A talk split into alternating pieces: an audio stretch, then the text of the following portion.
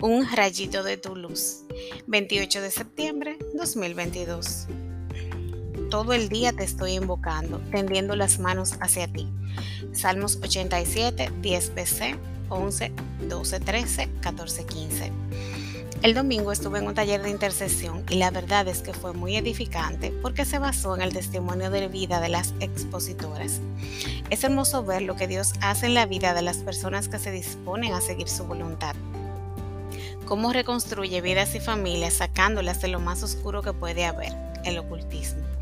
Interceder es un llamado que el Señor nos hace a todos, pero solo unos pocos se lo toman en serio.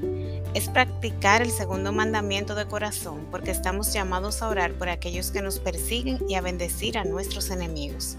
Algo así solo puede ser posible con la ayuda del Espíritu Santo, pero el corazón que intercede no cesa de hacerlo nunca.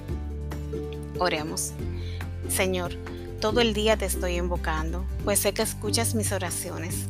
Que se haga tu voluntad en mi país, en mi trabajo, en mi ministerio, en mi familia, en mi comunidad, en mi matrimonio y en mi vida. Te entrego todo porque tu mayor deseo es que todos los hombres se salven y nada nos es más necesario en estos momentos donde la humanidad degenera cada día. Sálvanos, Señor, que nos hundimos. Amén.